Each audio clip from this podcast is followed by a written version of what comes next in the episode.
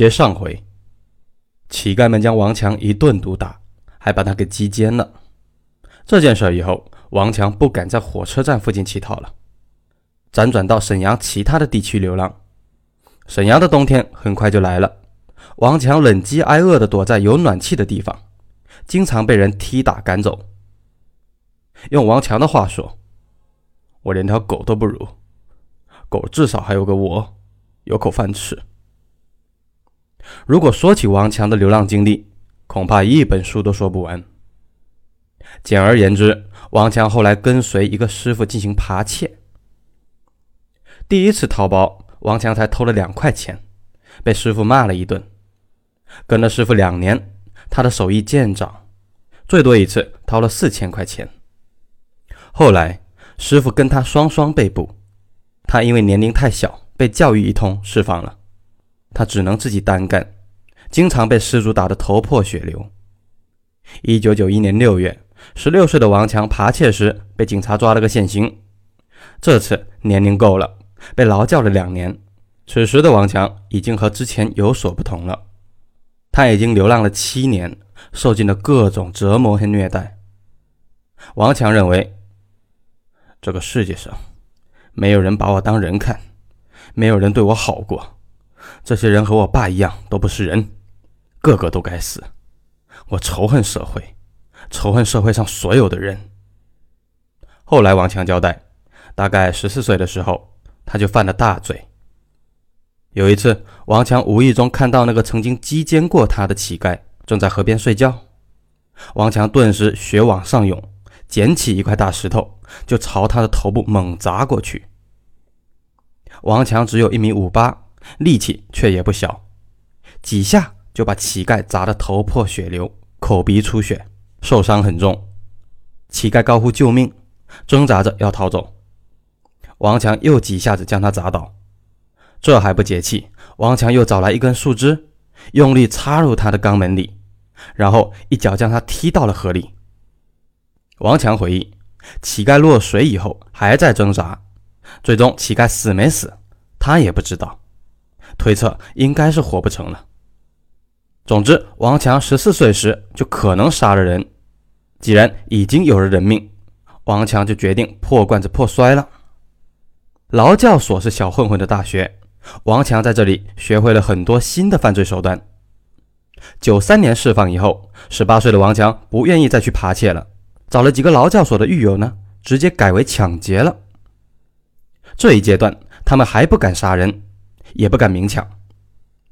王强和同伙通常伪装成联防人员，专门去公园或者偏僻的地方选择情侣作案。他们通常以涉嫌卖淫嫖娼为借口，强行收走情侣身上的所有财物。然而，东北人并不好惹。九四年夏天的一个晚上，王强他们在南湖公园敲诈一对情侣，谁知道这对情侣根本不吃这套，还主动要求去派出所。王强掏出刀来威胁情侣，也不怕。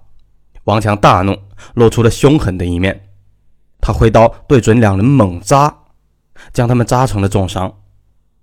这还不算，王强让同伙将财物全部抢走以后，又将这对情侣扔进了湖里。好在两个人伤势不重，又都会游泳，捡回了一条命。这次见血以后，王强他们越来越疯狂。几天后，他们去青年公园敲诈另一对情侣，又遇到了硬茬。一个穿皮夹克的小伙直接破口大骂，要和他们练练。这次王强根本没有费口舌，直接抄起木棍猛砸那小伙，将他砸得昏死过去。女孩见状，吓得浑身发抖，跪地求饶，交出了所有的财物。搜女孩身时，王强发现她很丰满，顿时动了邪念。当时王强不过十九岁，是社会最底层，一般女人根本不会正眼看他，更别说发生关系了。这个女人打扮时髦，戴着金首饰，一看就是家庭条件很好，又很受宠的孩子。这种享受家庭关爱的女孩，恰恰是王强最狠的。于是王强不顾女孩的哭喊，将她给强奸了。就这还不够，王强又想起乞丐当年击奸他的往事。认为这是一种极大的侮辱，于是王强又把他给击奸了，就是为了羞辱他。从九四年以来，王强带着他的兄弟们在沈阳、铁岭、开原、北京作案多起，最多时连续几天晚上都出去，期间他们造成多人死亡。当时王强他们收获很多，更是挥霍无度。当时报纸上这么写：从杀人的第一天开始，王强就知道早晚会有一天落入法网，所以他从不积攒钱财，有钱就花。王强主要的消费是打麻将和找小姐。和平区的不少麻将馆他都去过，最多的一天输了三四万元。找小姐他也花了不少钱，曾经专门为包小姐，他还租过房子。王强听说沈阳某宾馆有高级小姐，不少还是会说外语的大学生，就专门去了几次，每次消费都是几千块钱。王强说：“那就是混混，混到哪算哪吧。”然而，上的山多终遇虎。一九九六年初，王强很喜欢一个卖淫女，就出钱包养她，同居起来。期间，王强殴打过这个卖淫女，后者气愤之下跑到了派出所举报，警察由此将王强抓捕。王强嘴巴很硬，只承认伪装警察和敲诈勒索，这在当时也不是什么重罪，最终被判处劳教三年。因为警方内部信息交流的障碍，没有进行串案侦查，就这样放过了恶魔王强。一九九八年十二月四日，王强因表现良好被提前半年释放。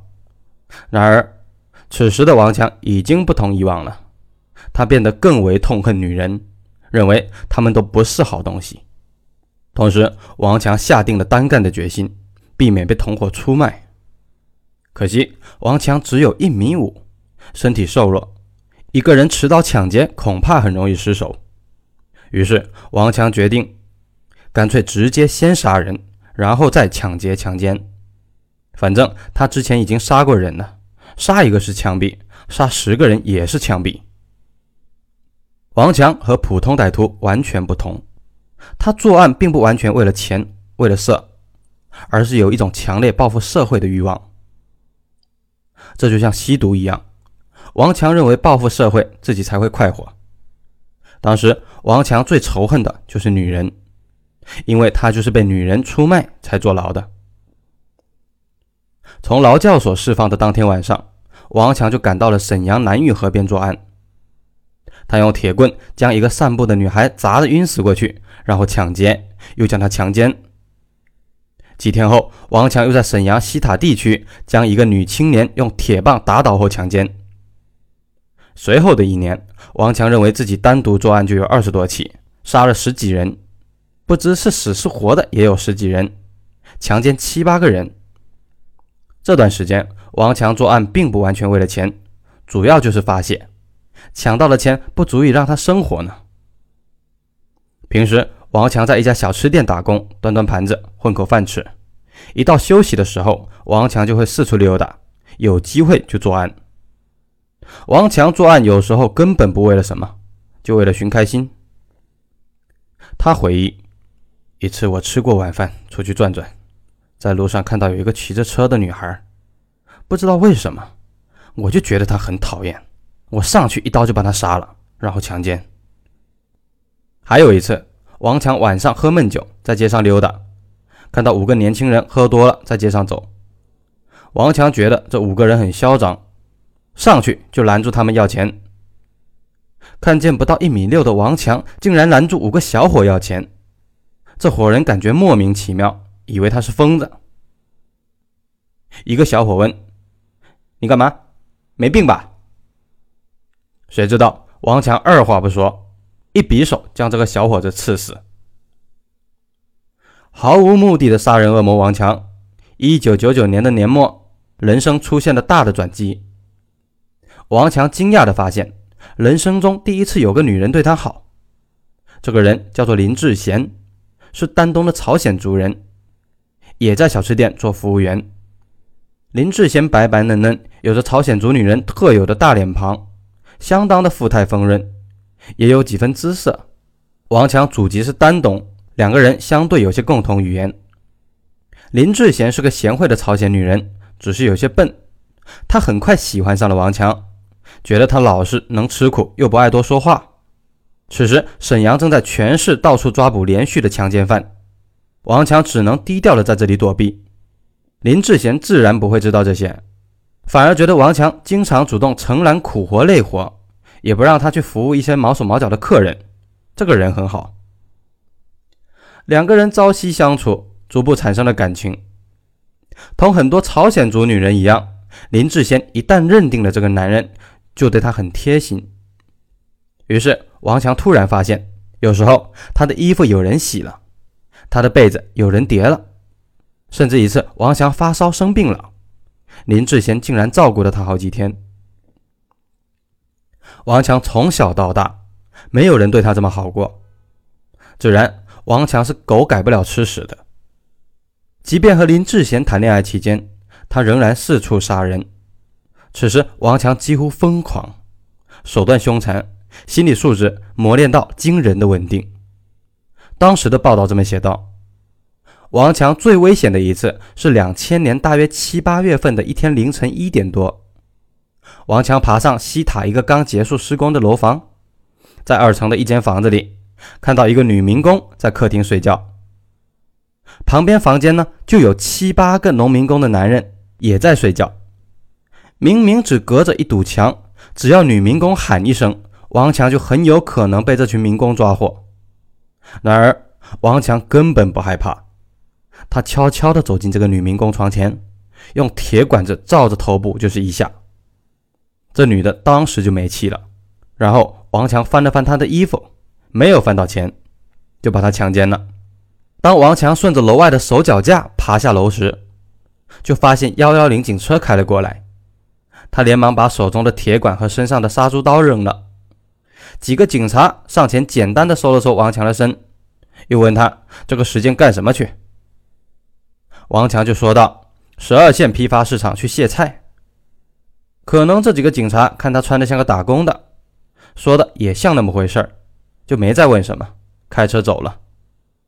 简直了，这种人的可怕已经无法用语言形容了。